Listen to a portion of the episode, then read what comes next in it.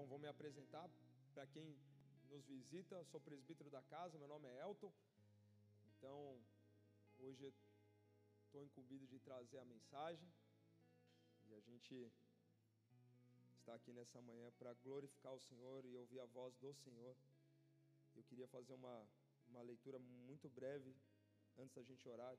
Hebreus 3,15 fala assim: Enquanto se diz, hoje, se ouvirdes a sua voz, não endureçais o vosso coração, como foi na provocação. Feche seus olhos, vamos orar. Pai, no nome de Jesus Cristo, nós te louvamos e te agradecemos. Bendizemos o teu santo nome, Senhor, ao único que é digno de ser adorado, ao único que é digno de ser glorificado. Nós clamamos que o teu Santo Espírito esteja conduzindo esse momento, continua conosco. Espírito Santo de Deus, guarda as nossas mentes, Guarda as nossas mentes com o capacete da salvação. Blinda as nossas mentes contra os pensamentos de preocupação, de medo, de angústia, de aflição, com medo do dia de amanhã. Nós clamamos a Ti, Senhor, no nome de Jesus Cristo. Que hoje, Pai, ao ouvirmos a Tua voz, nós não venhamos a endurecer os nossos corações, não venhamos a fechar os nossos ouvidos. Senhor, no nome de Jesus, nós clamamos pelo Teu agir, o Teu manifestar através do Teu Santo Espírito tua palavra nos fala, Pai, que é o teu Espírito Santo que nos convence da justiça, do juízo, da verdade, Senhor, em nome de Jesus, Espírito Santo de Deus, nos convence, nos convence nessa manhã, nos convence através da tua palavra, nos convence da mudança, nos convence a tomarmos as decisões, nos convence a abandonarmos os velhos hábitos, nos convence através da tua palavra, Espírito Santo. Espírito Santo de Deus, tu, tu tens a liberdade nesse lugar. Tu tens liberdade nos nossos corações. Que os teus anjos, ó Pai, estejam nos guardando nessa manhã. Que tudo que aconteça aqui glorifique, exalte o teu nome, Senhor. Muda, muda o que precisa ser mudado, Pai. Mexe o que precisa ser mexido nas nossas vidas, Senhor. No nome de Jesus Cristo, nos faz entender, Espírito Santo, os tempos, nos faz entender o momento de esperar em Ti, nos faz, nos faz entender, Pai, o tempo de descansar em Ti. A Tua palavra nos fala, Pai, Eclesiastes 3, há tempo para todas as coisas.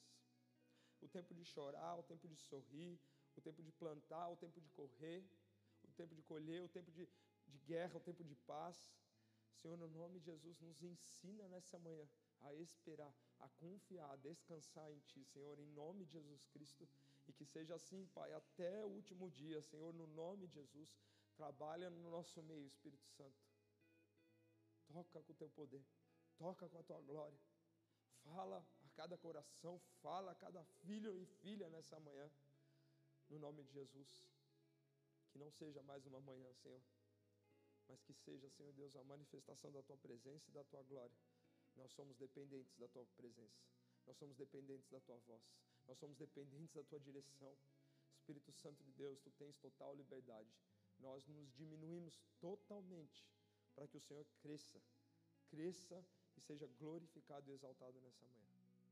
Toma o teu lugar de honra aqui, Senhor. Tu és bem-vindo, tu és bem-vindo. Faz o que tu tens para fazer nessa manhã nos nossos corações, nas nossas vidas.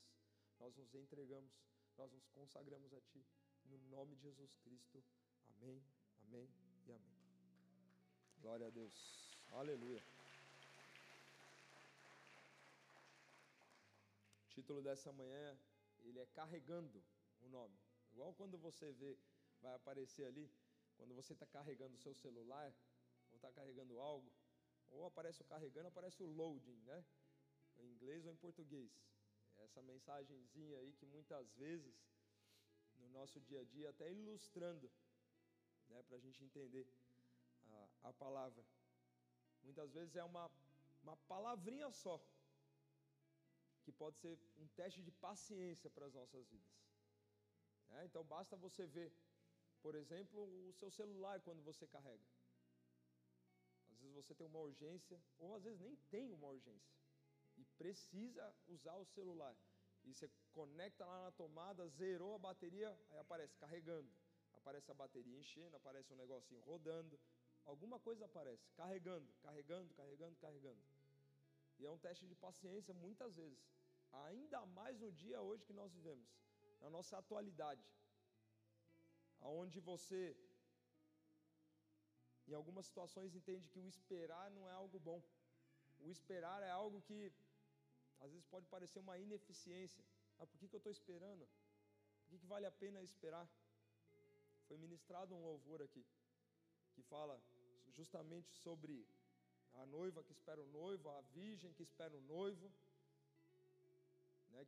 Isso é um tempo de espera, é um tempo de você perseverar, é um tempo enquanto a barrinha está carregando. E essa barrinha aqui, que está acho que 30, 33%, ela está carregando. Quando chegar ali no 100%, quando Jesus voltar, quando Jesus vier buscar a igreja dele, quando de fato aqueles que perseveraram, descansaram, buscaram, combateram o bom combate, foram até o final, que andaram com o Senhor, como a palavra fala, Noé andava com Deus, Noé caminhava com Deus. Quando essa barrinha completar, quando ela estiver 100%, quando não houver mais necessidade da gente esperar, tudo vai ter acabado. Jesus vai buscar a noiva dele, vai buscar a igreja dele. E como a palavra fala, das virgens que têm o óleo, das virgens que perseveraram, das virgens que souberam que o final ele é muito mais importante que o começo. É como eu vou chegar no final. Eu posso ter uma largada muito boa numa corrida. Imagina um atleta numa prova, ele saindo correndo, quando dá aquele tiro, pá, prova de mil metros com barreiras. Ele pode dar aquele sprint, aquele gás, os 100 primeiros metros ele está liderando com folga. Mas o que vale? É o começo ou é o final? O que vale é o final. É quando você vê aquela faixa lá e você vem correndo e pruf, cruza. Com certeza, alguns de vocês aqui já viram alguns vídeos de pessoas quase chegando na faixa e para para dar tchau e vai fazer alguma coisa, de repente vem alguém, vrum, passa correndo. Porque às vezes a gente entende que, ah não, agora eu posso afrouxar a corda, agora eu posso dar uma aliviada. A palavra de Deus fala que o dia do Senhor ele vai ser um, algo repentino, como um ladrão. A gente não espera o dia que acaba sendo assaltado numa rua. Você não sabe, ah, o cara está vindo aqui, ele vai me assaltar agora, já estou preparado. Não é assim, não funciona desse jeito. O dia do Senhor vai ser como um relâmpago. E como nós esperamos durante esse tempo? Como nós esperamos? Qual é a nossa paciência em esperar? Em esperar no Senhor. Essa barrinha, cada dia ela vai aumentando um percentual. Cada dia vai aumentando. Não sabemos, é claro, a palavra fala que não é para a gente se preocupar em relação ao tempo. Quando vai acontecer? Não é para a gente ter essa preocupação. Mesmo porque a gente pode entrar até numa loucura, literalmente. Não é para nos preocuparmos em relação. Será que é amanhã? Será que é depois de amanhã? A gente tem que se preocupar como está a nossa vida hoje. Mesmo porque a nossa vida pode acabar hoje, Jesus ainda não ter voltado. Isso é realidade. Então, como está o nosso tempo de espera, a nossa paciência. Então o tema hoje é carregando, e, e é interessante que quando eu estava escrevendo essa pregação, eu estava lembrando da, da época de juventude, de adolescência. Talvez uma boa parte aqui não, não saiba o que é isso. Mas quando você, por exemplo, queria assistir um desenho, você tinha que esperar o comercial terminar, passar tudo aquilo para você poder assistir o desenho. Hoje em dia, a criança ela simplesmente seleciona o desenho, o momento que ela quer do desenho. Se ela quiser voltar no desenho, ela volta no desenho. Ou seja, ela não tem aquela, aquele tempo de ficar esperando. Tem um lado bom e um lado ruim. O lado bom é que ela está assistindo, ela consegue ver. Agora, por outro lado, gera, começa a gerar uma ansiedade na criança.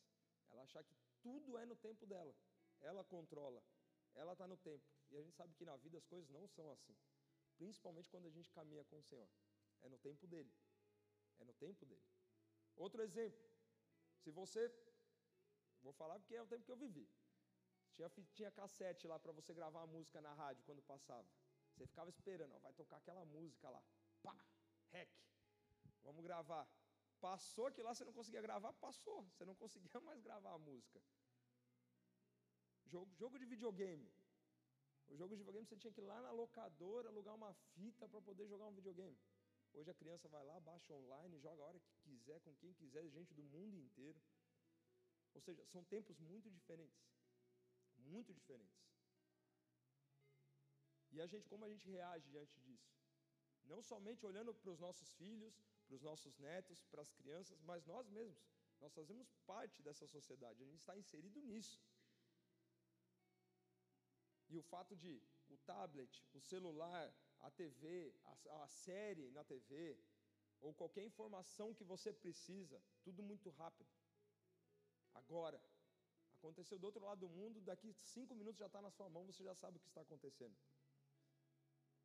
Tem um lado positivo, que você fica informado. Porém, se nós não cuidarmos, a gente vai achar que a vida é tudo para hoje. Eu quero agora. Eu não consigo mais esperar. Dois minutos? Não, dois minutos eu não posso esperar. Eu preciso disso agora. Esse é o lado negativo. E aí, quando a gente traz para a palavra de Deus, quando a gente tra traz para a nossa vida espiritual, pode ser algo ruim. De não saber esperar no Senhor, de não saber descansar no Senhor. De quando olhar para essa barrinha e falar: nossa, 33%, 50% está no meio da barra. Vai demorar muito. Eu não tenho tempo para esperar. Eu não tenho tempo para ficar aguardando a volta de Jesus. Aí a gente está vivendo um grande engano. Aí a gente está conduzindo a nossa vida para um caminho que não é o caminho que o Senhor quer. Então nessa manhã a gente vai meditar numa palavra que fala sobre isso. E o título é Carregando, literalmente, da gente aguardar essa barra ser cheia. E eu queria que você abrisse a sua Bíblia, lá em Tiago capítulo 5. Nós vamos ler do versículo 7 ao 11. São cinco versículos. Tiago 5, versículo 7 ao 11. Você pode acompanhar pelo telão, se você não trouxe a Bíblia. Vou acompanhar aqui pela Bíblia que eu estou usando, versão ARA. Diz assim: Sede, pois, irmãos, pacientes até a vinda do Senhor. Até quando? Até a vinda do Senhor. Não é somente agora. Não é só hoje, é até a vinda do Senhor. E continua: Eis que o lavrador aguarda com paciência o precioso fruto da terra, até receber as primeiras e as últimas chuvas. Sede vós também pacientes e fortalecei o vosso coração, pois a vinda do Senhor está próxima. Irmãos, não vos queixeis uns dos outros, para não serdes julgados. Eis que o juiz está às portas. Verso 10. Irmãos, tomai por modelo no sofrimento e na paciência os profetas, os quais falaram em nome do Senhor. Eis que temos por felizes os que perseveraram firmes. Tendes ouvido da paciência de Jó, e vistes que fim o Senhor lhe deu, porque o Senhor é cheio de terna misericórdia e compassivo. Tiago, esse Tiago que está escrevendo aqui, ele é o Tiago, é uma Existe uma corrente de estudo que essa é bem mais forte, ela acredita que esse Tiago é o irmão de Jesus mesmo. Nós tínhamos dois Tiagos, Tiago menor e Tiago maior. Entende-se que esse era o irmão de Jesus, até por uma questão de data, porque o outro acabou morrendo antes. E aqui ele está escrevendo uma epístola. A epístola é uma carta. Então ele estava escrevendo essa carta para alguém. Se era uma carta, tem um destinatário. Se é uma carta, precisa chegar em alguém. E quem eram essas pessoas? Se você vai lá em Tiago, capítulo 1, versículo 1, ele fala exatamente para quem, quem é essa carta. Ele fala que são para os irmãos que estão na dispersão. Onde estão esses irmãos? Na dispersão. Naquela época, eles já entendiam que o, o evangelho já havia se espalhado. Já tinha se espalhado razoavelmente bem. Aqui ainda entende-se que estava próximo da viagem de Paulo, quando Paulo começou a fazer as, as missões dele pela Ásia, pela Europa, mas já tinha já cristãos, e ele fala irmãos espalhados. Né? Então a dispersão quer dizer está espalhado. Tinha um pouco na Europa, um pouco na Ásia, um pouco na região ali de Israel, mas já tinham já irmãos espalhados. Então, é uma carta com destinatários. E se ele está falando de irmãos, se ele está falando de irmãos em Cristo, se ele está falando da igreja, essa carta também serve para nós hoje. É uma carta que nós fazemos parte da igreja, nós fazemos parte da noiva, da noiva de Cristo. Então é uma carta que nos dias de hoje, ela também nós podemos aplicar nas nossas vidas. E Tiago, ele começa a falar, ele fala de diversos temas aqui, por exemplo, no capítulo 3, ele fala pecado da língua e, e, e como você deve refreá-la. Ele fala também sobre a origem das contendas. Você encontra diversos temas. E aqui, quando nós chegamos no capítulo 5, no verso 7, ele fala da necessidade da gente ter paciência, da gente saber esperar, da gente quando olhar para aquela barrinha ali falar, está em 30, está em 20, está em 90. Como eu falei, a palavra do Senhor não fala o dia, só Deus Pai sabe o dia. Ele vai dar ordem para o filho: filho, vai buscar a noiva. Talvez já esteja em 99%, talvez esteja em 90%, talvez esteja em 70%, não sabemos. Mas o que a palavra nos instrui é que nós devemos viver um exemplo de paciência, um exemplo de esperar, um exemplo de descansar no Senhor. E quando a gente lê lá no verso 7, que ele já começa assim: Sede, pois, irmãos, pacientes. E esse paciente, no original, ele fala assim: ó, um espírito paciencioso, que não perde o ânimo, perseverar até o final, ou perseverar pacientemente.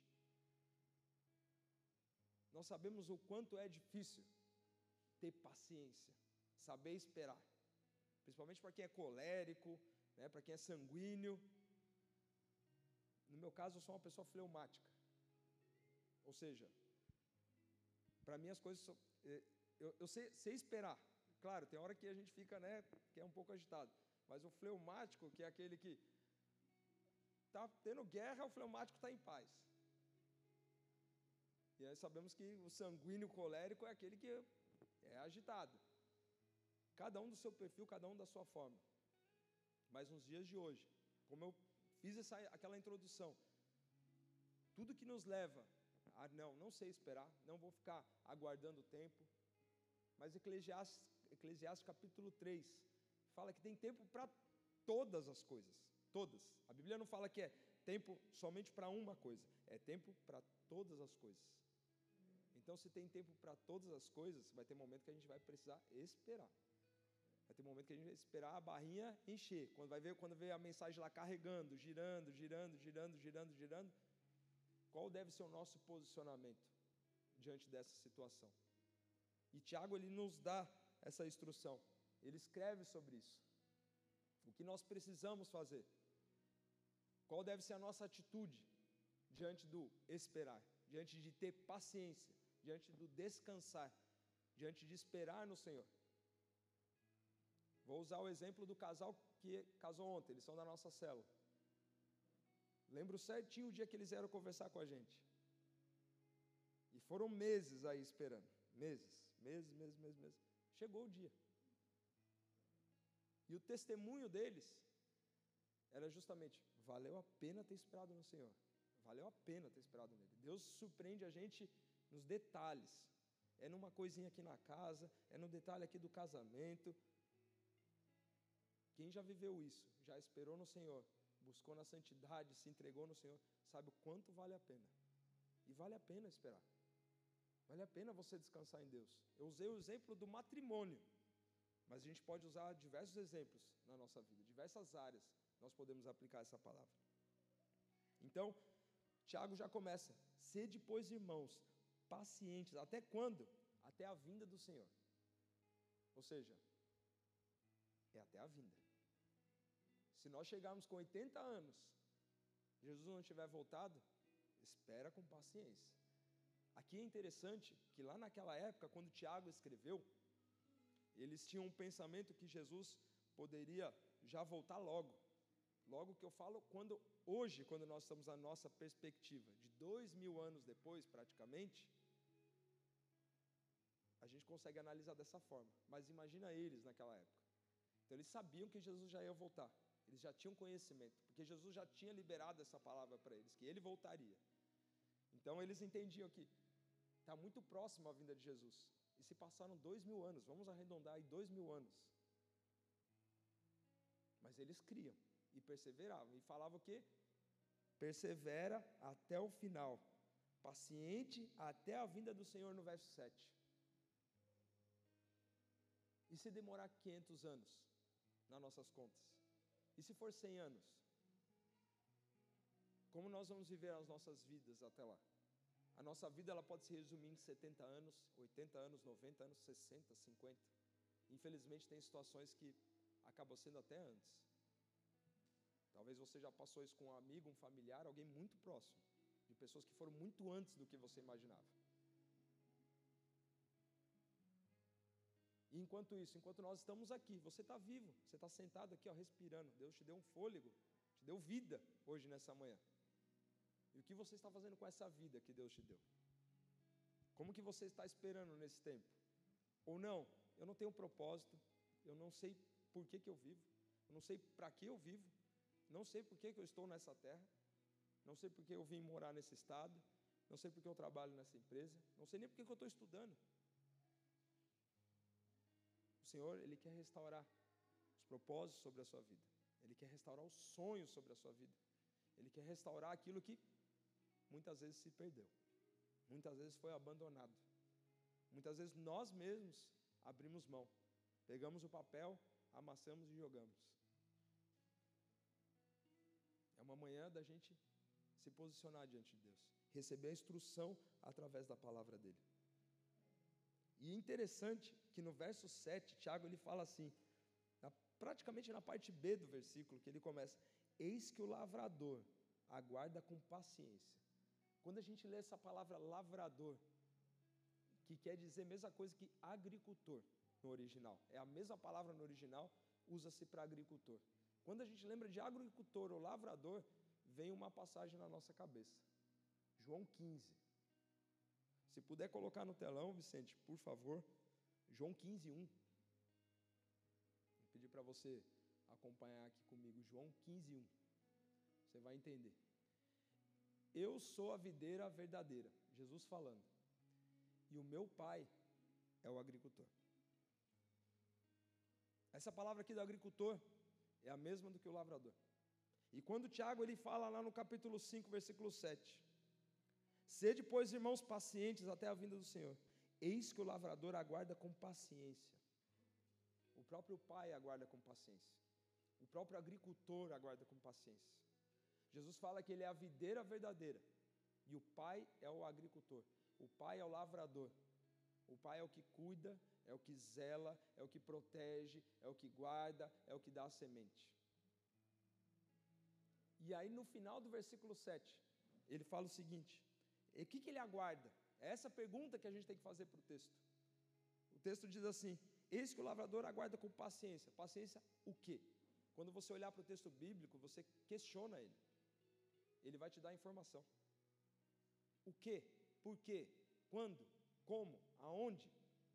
Faça essas perguntas quando você estiver meditando na palavra. Tenho certeza que o Espírito Santo vai te ensinar.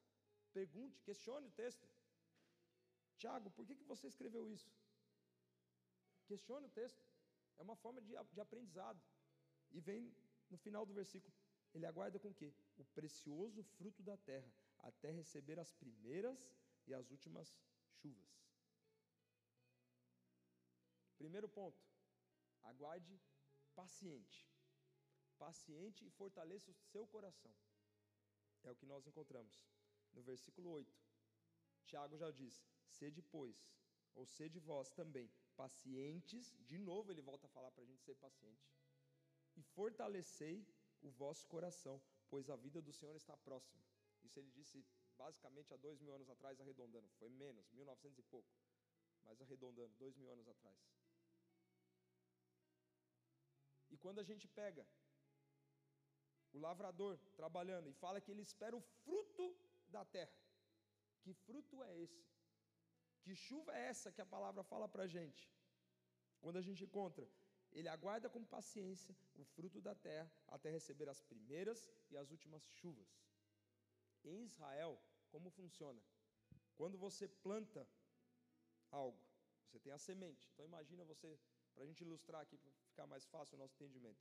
Você tem as sementes. Em Israel é plantado ali em torno de outubro e novembro. Antes disso, antes de outubro, antes do dia 25 de outubro, então você pega setembro, grande parte de outubro, agosto, julho, junho, é um tempo de seca. Ali é tempo de inverno, você está saindo da primavera, entra no verão, perdão, e depois você entra no outono. Lá é o contrário daqui. E nessa época de seca, você não planta na época de seca. Chega ali em torno de outubro, que quando fala o quê? A palavra fala exatamente até receber as primeiras chuvas. Ou seja, nós temos dois tipos de chuva. Você tem a chuva temporã, talvez algumas versões esteja escrito assim: chuva temporã, primeira chuva. Então, o israelita ele vai lá e lança a semente dele na terra, em outubro. E de outubro, no novembro, início de novembro, ele espera por um bom tempo até abril e maio. Nesse período de meses, é tempo de muita chuva. Chove bastante, chove principalmente em torno de fevereiro e março, onde chove um volume maior. Ou seja, é um tempo de espera. É um tempo de esperar. O lavrador ele espera.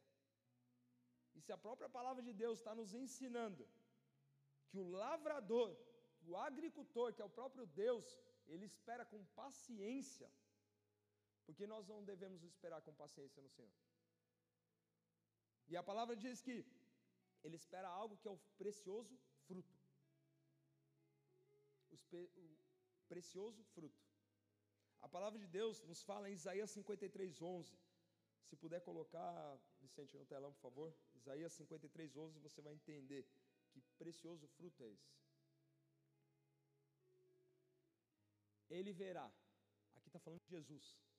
O profeta Isaías está falando de Jesus. O livro de Isaías, ele é dividido basicamente ali, tem em torno de uns 37, 38 capítulos, que ele fala da história antiga. Dali para frente, ele fala do que iria acontecer. E diz assim no, no capítulo 53, 11: Ele verá o fruto do penoso trabalho de sua alma e ficará satisfeito. O meu servo, o justo, com o seu conhecimento, justificará muitos, porque as iniquidades deles levará sobre si. Primeira parte do versículo: Ele verá o fruto do penoso trabalho. É vidas sendo salvas, é famílias sendo restauradas, vidas sendo libertas, vidas sendo curadas. Você é um fruto do penoso trabalho de Jesus. Jesus, ele se entregou na cruz. Ele morreu pelos nossos pecados. Morreu pelas nossas falhas, pelos adultérios, a pornografia, a mentira, o vício, problemas no nosso caráter. Jesus morreu naquela cruz, ressuscitou o terceiro dia por conta dos nossos pecados, para nos reconectarmos com o Pai, porque nós não éramos conectados com o Pai. E a palavra fala que ele verá o fruto do penoso trabalho. Jesus já viu, está vendo e vai continuar vendo o fruto do penoso trabalho, que são vidas sendo restauradas, vidas sendo alcançadas, vidas aceitando a Ele, reconhecendo a Ele como Jesus, como Senhor e Salvador. Esse é o fruto do penoso trabalho. Esse é o fruto que o agricultor, quando a gente vai lá em Tiago 5,7, que o agricultor espera com paciência. Ele espera com paciência. Em 2 Pedro, capítulo 3, versículo 9, se puder colocar no telão, Vicente, por favor, 2 Pedro 3, 9. Vocês vão entender a paciência do Senhor, o quanto Ele é longânimo, o quanto Ele é compassivo. E diz assim: Não retarda o Senhor a sua promessa, como alguns a julgam demorada. Pelo contrário, Ele é longânimo, ou seja, Ele é paciente para convosco, não querendo que nenhum pereça, senão que todos cheguem ao arrependimento. O Senhor quer que a gente chegue ao arrependimento. Ele é longânimo, ele é compassivo. Jesus ele poderia voltar agora, Deus poderia dar ordem para ele, ele voltar agora e ele levar a noiva dele. A palavra fala que ele não é tardio, ele não demora, ele vem no tempo certo. E Ele é compassivo. Ele não quer que as pessoas se percam. Ele não quer que a gente se perca nos nossos desejos, nas nossas vontades, na nossa carne que grita diariamente, falando: não vale a pena você seguir o Senhor. Você está aí esperando, você está vendo aquela barrinha enchendo, nossa querido, está com 40%, até chegar no 100%, sua vida já passou, o que, que valeu? Isso é uma mentira das trevas. Mentira das trevas. O que é a nossa vida? Vicente, se puder colocar aquela barrinha de novo, por favor. Só quero usar como exemplo. Imagina a nossa vida. Aqui nessa barrinha aqui, ó. É um fiozinho que quase não aparece perto da eternidade do Senhor. Então imagina a eternidade, que é o lugar que Jesus tem preparado. João 14 fala. Jesus ele diz isso. Para a gente ter bom ânimo, que ele vai para o Pai, ele vai preparar um lugar, ele vai preparar uma morada para as nossas vidas. Preparar uma morada para aquele que confiou, perseverou, não desistiu, para aquele que reconheceu a Jesus como Senhor e Salvador. Imagina a eternidade. A nossa vida, 80 anos, vou colocar uma média aqui de 80 anos. É um fiozinho. E a eternidade é uma barra que não tem fim. É uma barra que não tem fim. Aquele final ali não tem. E às vezes a gente acha que esperar no Deus, ver a barra carregando é muita coisa para a nossa vida. Não, eu quero agora então eu vou fazer do meu jeito. Sendo que a própria palavra está falando para a gente: ser paciente. Ser paciente. Espera. Espera. E Tiago fala: fortalece o seu coração no Senhor. Fortalece o seu coração no Senhor.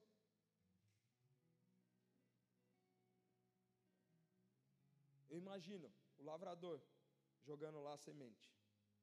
Joga em outubro. Espera. Quem já trabalhou na roça, na, na lavoura, sabe como funciona.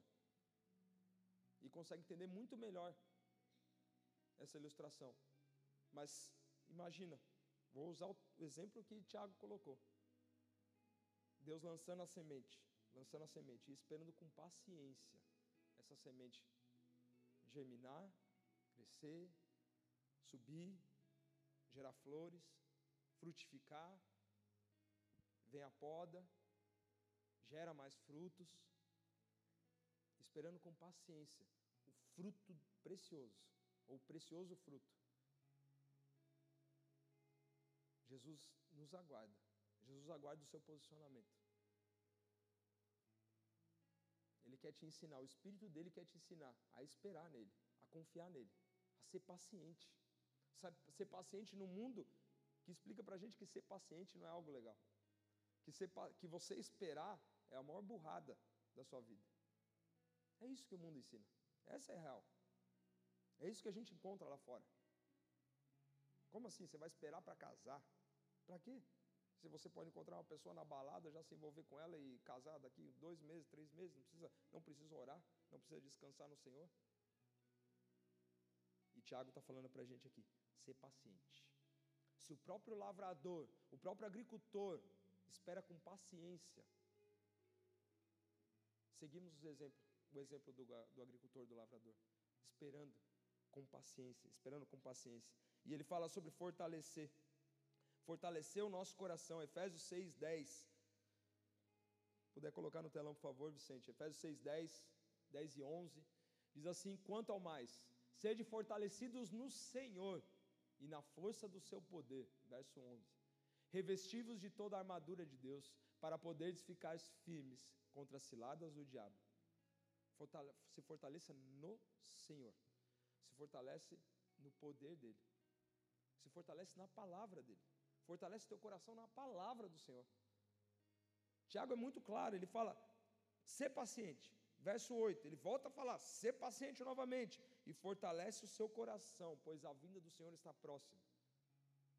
Não sabemos o dia, mas enquanto isso, o que a gente faz? Seja paciente, irmão. Fortalece teu coração. Seu coração tem que estar firme para aguentar as lutas do dia a dia. E como ele fica firme? Como ele se fortalece? Nós acabamos de ler Efésios 6:10. Se fortalece no Senhor e na força do seu poder. É em Deus. É em Deus que o seu coração vai ser fortalecido. Não é no que é passageiro. No que é passageiro é passageiro, literalmente. Amanhã aquilo que fazia o seu coração aquecer, já não aquece mais. Aquilo que você esperava, tinha toda uma expectativa em algo passageiro, passa. Passa. E o Senhor não passa, ele permanece. A palavra de Deus fala, 1 Coríntios 13. Tudo pode passar, vai passar tudo. Fala sobre o amor, o amor ele prevalece, ele permanece, ele vai durar para sempre. E a palavra fala que Deus ele é o amor. Deus ele vai, vai permanecer, ele é eterno. E ele tem uma eternidade separada para ti. Mas vai depender do nosso posicionamento, da nossa atitude, de nós queremos ou não caminharmos com o Senhor, de nós queremos ou não seguirmos ao Senhor. João 4,35, a palavra fala dos campos que estão brancos. Jesus está falando para os discípulos dele. João 4,35 diz assim: Não dizeis vós que ainda há quatro meses até a ceifa, eu, porém, vos digo: erguei os olhos e vedes os campos, pois já branquejam para a ceifa. Uma hora o agricultor, ele vai vir colher. Uma hora ele vai vir colher. O dono da vinha vai vir colher os frutos. E os campos já estão brancos. Os campos já estão brancos. A palavra de Deus fala para nós justamente que o quê? Que há uma criação que clama, que aguarda com expectativa a manifestação dos filhos. Opa, se ela aguarda a manifestação dos filhos, os campos já estão brancos. Os campos já estão brancos. Vidas estão clamando, pedindo socorro, pedindo ajuda. Isso são os campos brancos. Isso são os campos brancos quando Jesus falou com os discípulos. Os campos já estão brancos. O agricultor está pronto para colher os frutos. E a nossa atitude, o nosso posicionamento diante disso? Ser paciente. Fortalece o seu coração no Senhor. Fortalece o seu coração no Senhor. Segundo ponto. Tiago ele é muito claro. Ele fala no verso 9. Não se queixa dos outros. Não se queixa do seu irmão. E esse se queixar é a mesma coisa que falar, não, não, não, não gema, é de gemer mesmo, tipo, hum, ah, reclamar. É isso que ele está querendo dizer. Verso 9 fala: Irmãos, não vos queixeis uns dos outros para não serem julgados. É não reclamar. Nós somos falhos, nós pisamos na bola, somos carne e osso. Ninguém aqui é super-herói. Ninguém veste uma capa aqui pela manhã e fala: Eu sou super-herói, vou sair voando aqui, tenho superpoderes. Nós não somos assim. Quem tem o poder é o Espírito Santo, quem faz é o Espírito Santo, quem tem o poder é o Espírito Santo, não somos nós, nós somos instrumentos. Nós somos de carne e osso. Carne e osso. Então vai ter momento que a gente vai ter desentendimento, é normal. A palavra de Deus fala que nós fazemos parte de uma família, uma família celestial, uma família espiritual. Se você tem irmãos, se você tem irmãs dentro da sua casa, eu duvido se um dia nunca brigou. Nunca teve desentendimento. Ah, no copo do outro tem mais, no copo do não tem menos. Eu já comi isso, não comi aqui não, deixa para mim. Coisas simples do nosso dia. Não ia ser diferente numa família espiritual. Temos nossos desentendimentos, as nossas dificuldades. Não vai haver sempre a unanimidade. Isso não vai haver. Meu pensamento é diferente da minha esposa. Convive comigo, casada comigo há 15 anos. Meu pensamento é diferente dos meus filhos, os pensamentos dos meus filhos são diferentes dos meus. Mas a palavra nos ensina que nós devemos caminhar em unidade. Então, quando o Tiago está alertando para a gente, olha, não se queixa dos outros, não se queixa do seu irmão. E aqui a gente tem que lembrar: essa carta, essa epístola, é para a igreja. Ele não está lançando essa carta ao vento, tem um destinatário, a igreja, nós somos igreja. Mateus 7, se puder colocar no telão, Vicente, Mateus 7, 3. Mateus 7, 3. Diz assim: Por que vês tu o argueiro no olho do teu irmão, porém não reparas na trave que está no teu próprio? Verso 4. Ou como dirás a teu irmão: Deixa-me tirar o argueiro do teu olho, quando tens a trave no teu, verso 5. Hipócrita, tira primeiro a trave do teu olho, e então verás claramente para tirar o argueiro do olho do teu irmão. Quando ele está falando de argueiro, é como se fosse um cisco. E quando ele fala de uma trave, é algo muito maior. O que está explicando aqui? O que está querendo dizer para nós? Às vezes eu quero ir lá, vou me queixar do meu irmão. Vou me queixar do meu irmão. Ah, irmão, deixa eu tirar o cisco aqui do seu olho, sendo que eu tenho uma trave desse tamanho aqui no meu olho. Nós fazemos parte de uma família. Nós precisamos caminhar em unidade. Unidade. Qual é a diferença, então, se não houver unidade no corpo de Cristo? Qual a diferença entre uma igreja que não é unida e um mundo que não prega unidade? Não vai haver diferença nenhuma. A palavra fala que Cristo é o cabeça. Nós fazemos parte de um corpo. O corpo, cada um com o seu dom cada um com o seu talento. Tem irmãos que é da área de administração, tem irmão que é da área pública, tem irmão que é da área de educação física, tem irmão que é da área de medicina, tem irmão que é da área de produção, tem cada um com seu dom, cada um com seu talento. Fazemos parte de um corpo. O cérebro ele manda a mensagem. Pé, caminha pé. Não tem como o pé caminhar e a mão ficar tudo para trás. Não dá. Não dá, o corpo precisa ir todo junto senão não vai sair do lugar. É isso que vai acontecer. Se cada um quiser caminhar para uma direção, se a minha mão for para lá, meu pé for para cá, eu não saio do lugar. Eu fico parado. E é isso que acontece na igreja hoje. Se cada um, como a palavra fala, Tiago fala, não se queixe do seu irmão. Para de reclamar. Para de murmurar. Sabemos que nem sempre a gente está no dia bom. Nem sempre a gente está no dia bom. Ninguém aqui é anjo. Ninguém aqui é arcanjo, o pastor até brinca, né?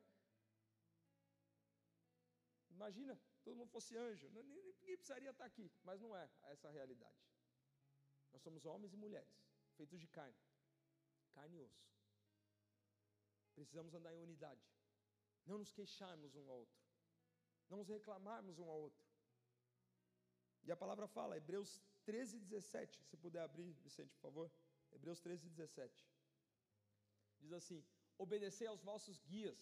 Aqui está falando sobre mestres, sobre liderança. E sede submissos para com eles, pois velam por vossa alma, como quem deve prestar contas, para que façam isto com alegria e não gemendo. Esse gemendo é a mesma coisa que se queixar. Porque isto não aproveita a vós outros. Então a segunda instrução, não se queixe. Pelo contrário, tente entender o que está acontecendo. Às vezes a gente está servindo, o irmão está estressado, chegou nervoso. O que vai adiantar se eu responder de uma forma ríspida? Não é mais fácil eu chegar e perguntar: como é que foi seu dia, querido? Está tudo bem? É igual no trânsito. Às vezes você vai entrar numa discussão de trânsito e aquela pessoa saiu de casa, está preocupado com as finanças, brigou com a esposa, o filho foi embora de casa, você não sabe o que aconteceu. E às vezes somos nós nessa situação. E a palavra está ensinando: não se queixe. Não se queixe. Pelo contrário, ajuda, auxilia, tenta entender. Terceiro ponto: perseverar. Tiago fala, versículo 11: Eis que temos por felizes os que perseveraram firmes. Perseveraram até o final. E aí ele dá um exemplo: Tendes ouvido da paciência de Jó, e vestes que o Senhor lhes deu, ou lhe deu um fim, ou qual fim o Senhor lhes deu. E no verso 11, Tiago também fala sobre a paciência dos profetas, sobre a perseverança dos profetas. Quero ler uma passagem com vocês, Mateus 5. Mateus 5.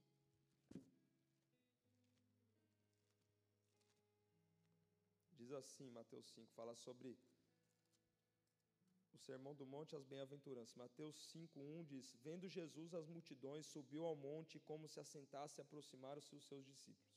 E ele passou a ensiná-los dizendo: Bem-aventurados os humildes de espírito, porque deles é o reino dos céus.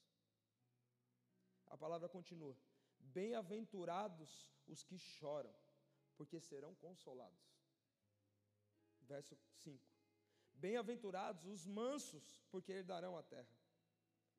Bem-aventurados os que têm fome e sede de justiça, porque serão fartos. Bem-aventurados os misericordiosos, porque alcançarão misericórdia. Bem-aventurados os limpos de coração, porque verão a Deus. Bem-aventurados os pacificadores, porque serão chamados filhos de Deus. Bem-aventurados os perseguidos por causa da justiça, porque deles é o reino dos céus. Bem-aventurados sois, quando por minha causa vos injuriarem e vos perseguirem, e mentindo disserem todo mal contra vós. Regozijai-vos e exultai porque grande é o vosso galardão nos céus, pois assim perseguiam, perseguiram aos profetas que viveram, viveram antes de vós. Então, quando o Tiago está falando para a gente perseverar, você vai lá em Mateus 5. Mateus 5 fala: Felizes são aqueles que choram, porque eles serão consolados. Felizes são aqueles que são perseguidos pela minha palavra.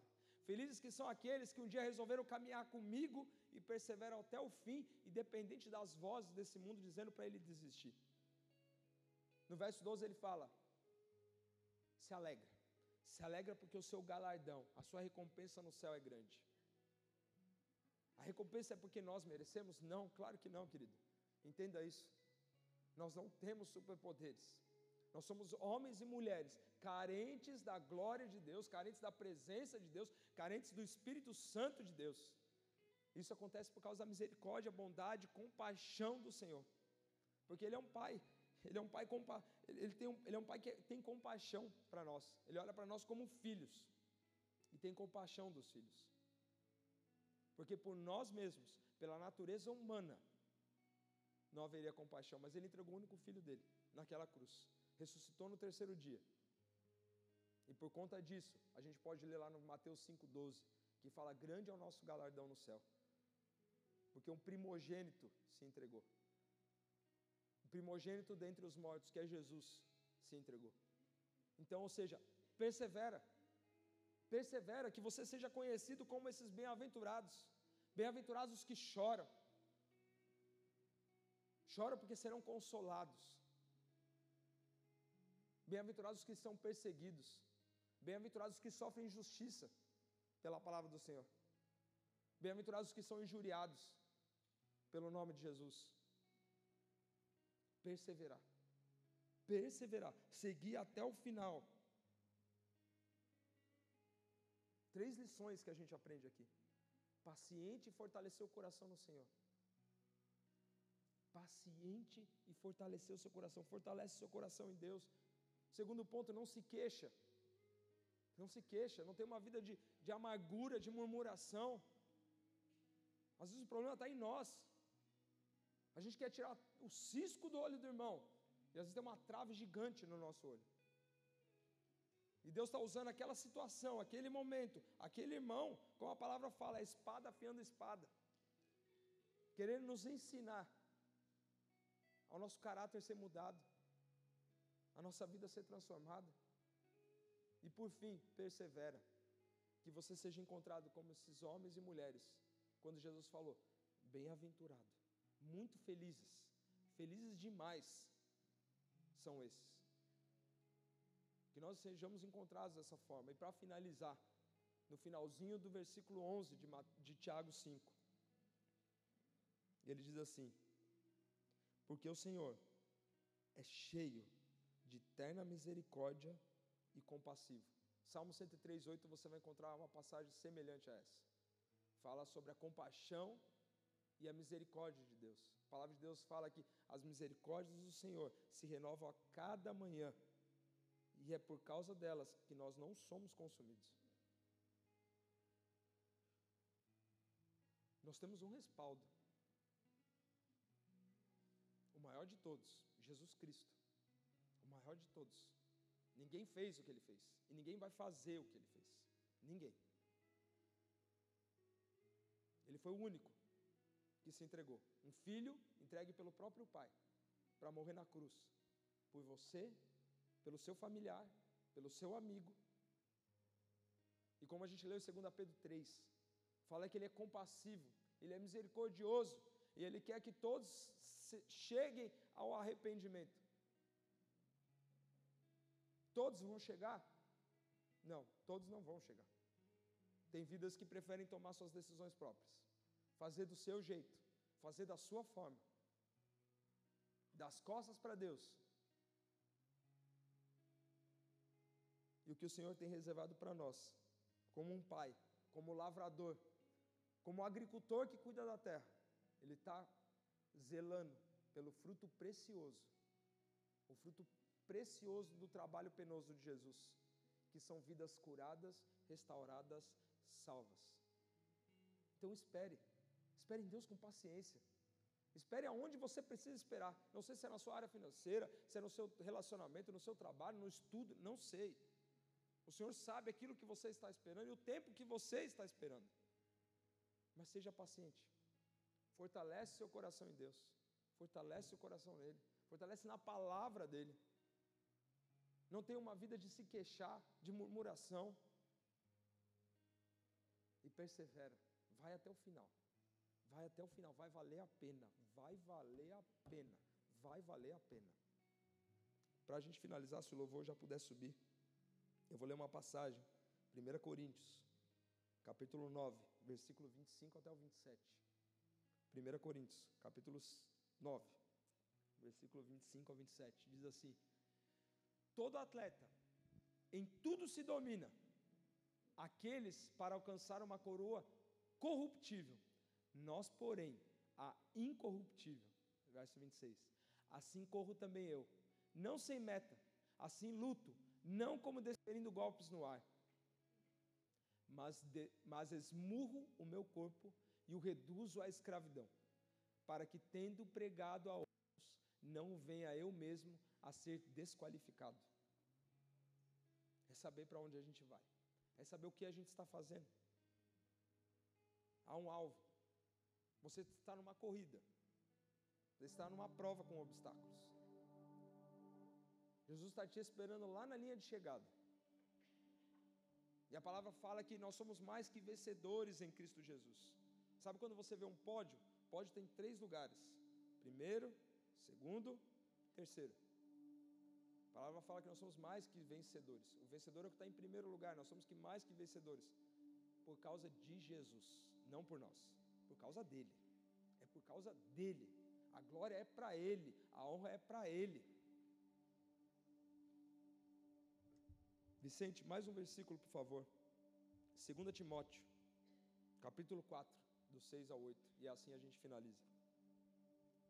2 Timóteo 4, 6. Quanto a mim, estou sendo já oferecido por libação. E o tempo da minha partida é chegado. Aqui Paulo ele, tá, ele sabia que os dias dele estavam se acabando. O dia dele estava no fim. E continua. Combati o bom combate. Completei a carreira. Guardei a fé. Já agora, a coroa da justiça me está guardada, a qual o Senhor, reto juiz, me dará naquele dia. E não somente a mim, mas também a todos quantos amam a sua vinda. Todos que esperaram, todos que esperaram com paciência, todos que perseveraram, que foram até o final.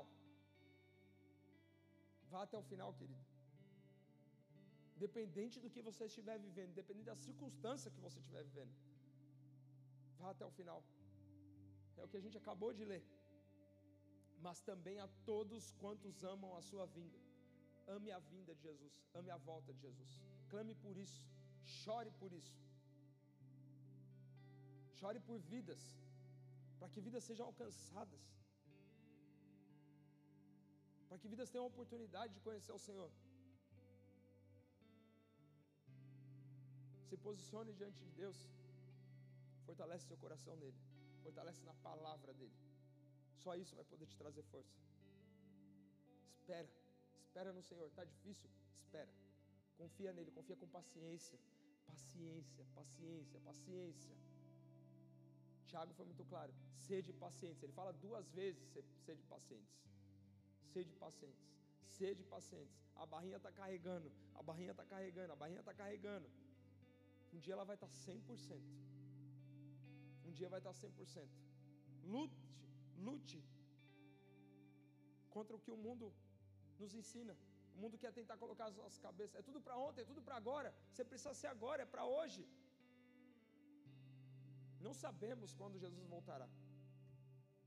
Mas como nós estamos? Jesus está dando tempo, Deus está dando tempo para nós, Deus está dando tempo para a gente se acertar. Segunda Pedro 3, nós lemos ali, Ele é misericordioso, Ele está dando tempo para a gente. Aproveite esse tempo. Esse tempo um dia vai acabar. Ele vai acabar. Aproveite enquanto você está vivo. Aproveite seu familiar enquanto ele está vivo. Ore por ele, interceda por ele. Feche a porta do seu quarto. Feche a porta do seu quarto. Bate a porta do quarto e fala: Senhor, eu quero ter um tempo aqui contigo. Senhor, me ensina a ter um coração paciente. Fortalece meu coração, Deus. O mundo fala, as vozes do mundo dizem que não é possível, que não vale a pena esperar. Ontem, ontem, quando nós vimos aquele noivo, aquela noiva, eu falei: Deus, sempre vale a pena esperar em Ti. Sempre. Sempre vale a pena esperar. Vai valer a pena, meu irmão. Vai valer a pena, minha irmã. Jesus, Ele ama a sua vida. Ele ama a sua vida. Ele quer você na eternidade com Ele. Ele se entregou na cruz por conta de você. Ele era obediente ao Pai. Ele foi até o final, ele não desistiu. E a palavra fala: paciente até a vinda do Senhor. Amém? Feche seus olhos, baixe sua cabeça.